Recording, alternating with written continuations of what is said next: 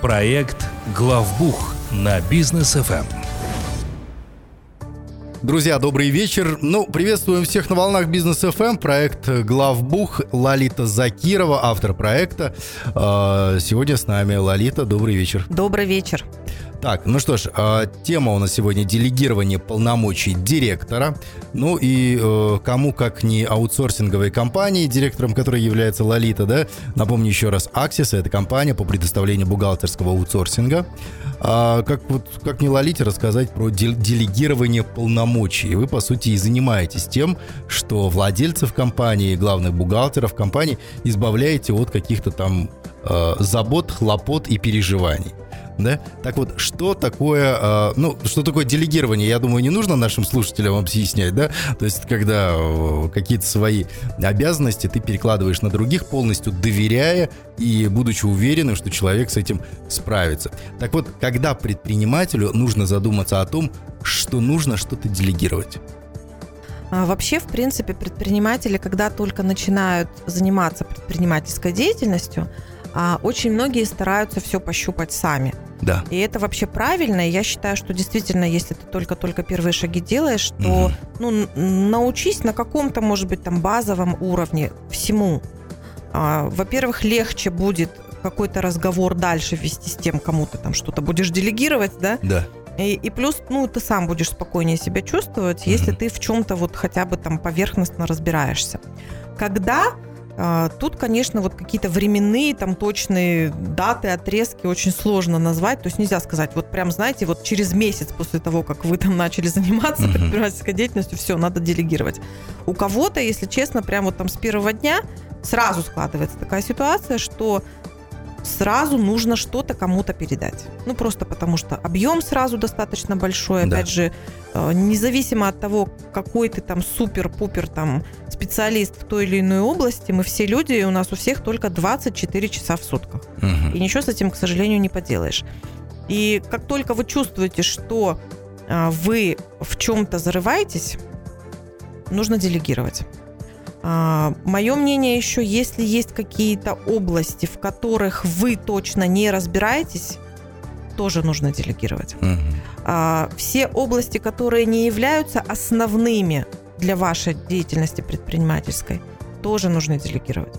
То есть, ну, по-хорошему, предпринимателю, может быть, на первое там вот время, да, а, сбыт нужно оставить себе. А вот все остальное максимально постараться делегировать тем людям, которые в этом разбираются. Угу, понятно. Но если это не аутсорсинг все-таки, да, то внутри компании как-то вот эти вот полномочия, они э, оформляются, делегирование полномочий? Или же просто директор подходит, говорит, вот, Петь, сегодня, сегодняшнего дня ты отвечаешь у нас за финансы, работай. Ну, дав, давайте так, вот мы все-таки разделим предпринимательство, предпринимательство в форме ИП и ТО. Да? Угу.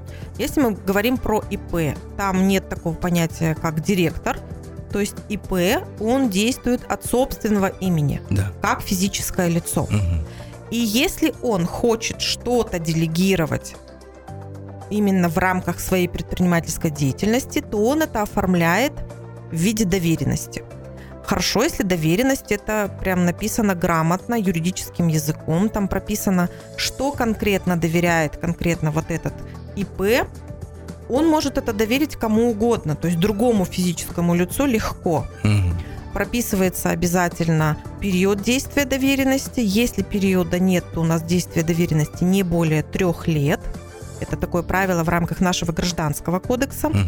А вот внутри это уже ну, по решению самого предпринимателя. Что он там конкретно делегирует и как, как вообще он это видит. Если мы говорим про ТО, то есть ТО у нас уже юридическое лицо, и оно mm-hmm. уже действует совершенно по другим законам. Ну, во-первых, а, ТО оно должно иметь у себя внутри как минимум ну, так называемый исполнительный орган, да, mm-hmm. то есть Э, обычно это все-таки на уровне э, учредительного договора, когда э, прописывается там, конкретно, каким образом то или иное лицо получает те или иные полномочия. Угу. И про исполнительный орган тоже прописывается, естественно, в учредительных документах, то плюс ко всему для директора ТО в этих документах прописывается еще и его возможность делегировать дальше. То есть может оказаться так, что у директора, например, право делегировать кому-либо какие-то обязанности, права нет. Такое тоже mm-hmm. бывает. И в рамках ТО получить доверенность может только работник этого ТО. То есть какое-то а. постороннее лицо, которое к этому ТО никакого отношения не имеет, оно, в принципе, естественно, какие-то права получить на то, чтобы распоряжаться там, имуществом, активами, то, а, естественно, не может. И вот, вот это нужно как бы понимать. А может ли э, директор ТО сразу нескольким людям что-то делегировать? Или вот одному сегодня, второму завтра? Как это вообще тоже э, ну, оформляется? На, на самом деле, конечно, может. В принципе, если компания достаточно большая, то хорошо даже как бы в самой должности уже предусмотреть, э, должности именно исполнительного руководителя, mm-hmm. э, предусмотреть то, что он может делегировать дальше по направлениям. Как это делается? Э, устанавливается, что в ТО не просто директор, а генеральный директор. Это будет означать, что значит в этом ТО могут быть еще какие-то другие директора, которые уже по структуре будут подчиняться генеральному директору, угу. но они будут отвечать за какие-то определенные направления. Ну, например, финансовый директор, коммерческий директор, да.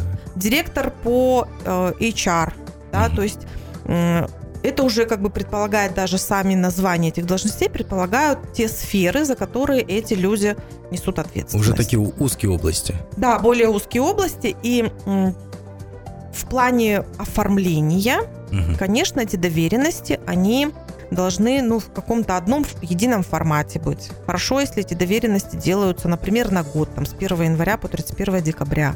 И в этих доверенностях а, иногда это называют генеральная доверенность от генерального директора, да, там прописываются прям конкретно те сферы, за которые отвечают эти вот отдельные угу. директора, и в рамках каких там сфер у них есть полномочия на принятие тех или иных решений. Понятно. Ясно. А, ну, э, если работник уволился из ТО, доверенность еще его действительно. Что делать? Потому что, ну, часто такое бывает, прода, раньше было, да? Продал машину, доверенность там на человеке, а, а на тебе она зарегистрирована. человек нарушает, а штраф приходит тебе. Вот э, с ТОшками как здесь обстоят дела? Ну, по-хорошему, конечно, если ТО выдает доверенности, ну, ТО я имею в виду в лице генерального директора, да, продолжаем этот же пример, то обязательно нужно вести у себя реестр таких доверенностей.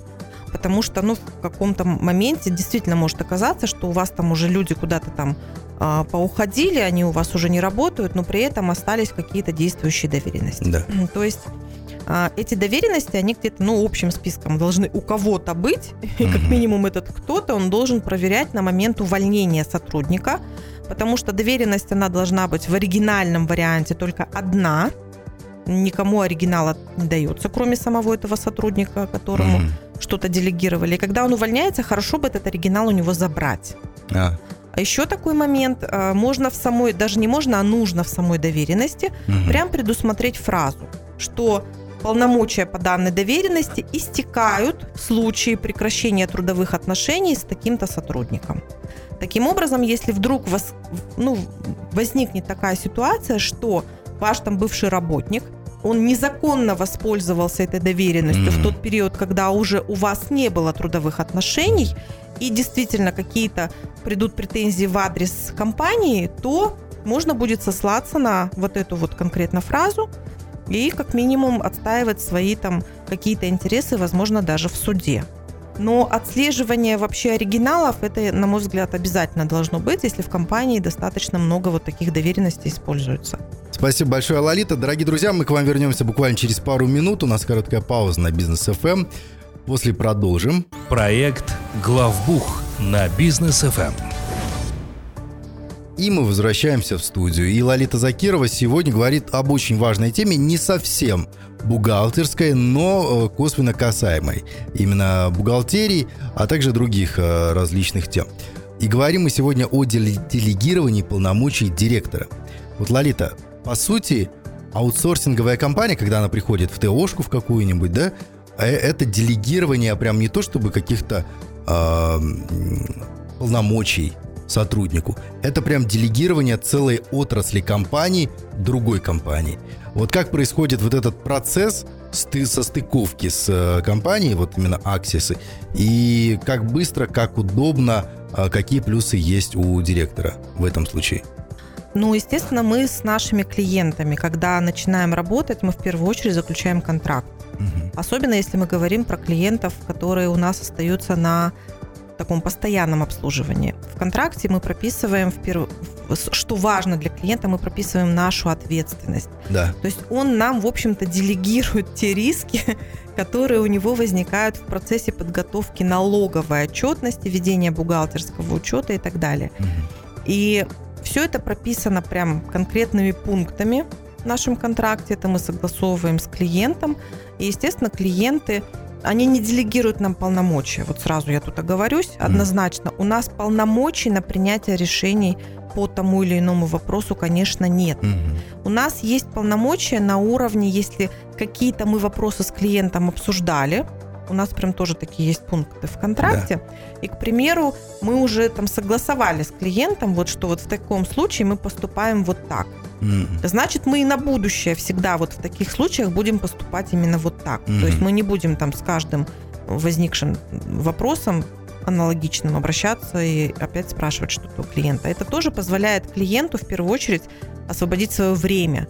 То есть делегирование, неважно, в общем-то, тут ответственности, это в рамках то другому какому-то работнику, mm-hmm. или когда передача происходит какой-то сферы, вот в рамках аутсорсинга. Да. Это в первую очередь освобождение времени, которое у предпринимателя может быть потрачено на те конкретно моменты в его предпринимательстве, которые без него ну никак не могут mm происходить. Там та же стратегия, та же разработка какого-то видения на будущее, та же какая-то система там а, структуры компании. То mm есть вот это то, на что должен тратить время собственника, а не заниматься там какими-то мелкими вещами, там той же бухгалтерией или расчетом налогов. Понятно. А в компанию Аксиса как легче всего обратиться, где найти, куда позвонить, чтобы действительно убрать от себя вот эту вот головную боль? У нас есть сайт axisa.учет.kz. Угу. Там информация как раз по тому, какие услуги мы оказываем, ну, расценки приблизительные наши. Есть там записи в подкастах наших эфиров, если вдруг вы не успели послушать в нашем стандартном формате в 6 часов в четверг. Uh, у нас активная страница в Инстаграм. Много информации там как для предпринимателя, так и для бухгалтера. Аксиса KZ. Подписывайтесь, читайте, оставляйте комментарии. Кстати, очень многие темы для наших эфиров мы берем именно от наших подписчиков, которые размещают вопросы на нашей странице в Инстаграм. И вы можете позвонить нам по телефону плюс 7 744 744. Занимайтесь бизнесом, а мы позаботимся о вашей бухгалтерии. Спасибо, Лолита. Спасибо большое, всем хорошего вечера. Проект «Главбух» на Бизнес ФМ при поддержке компании «Аксиса».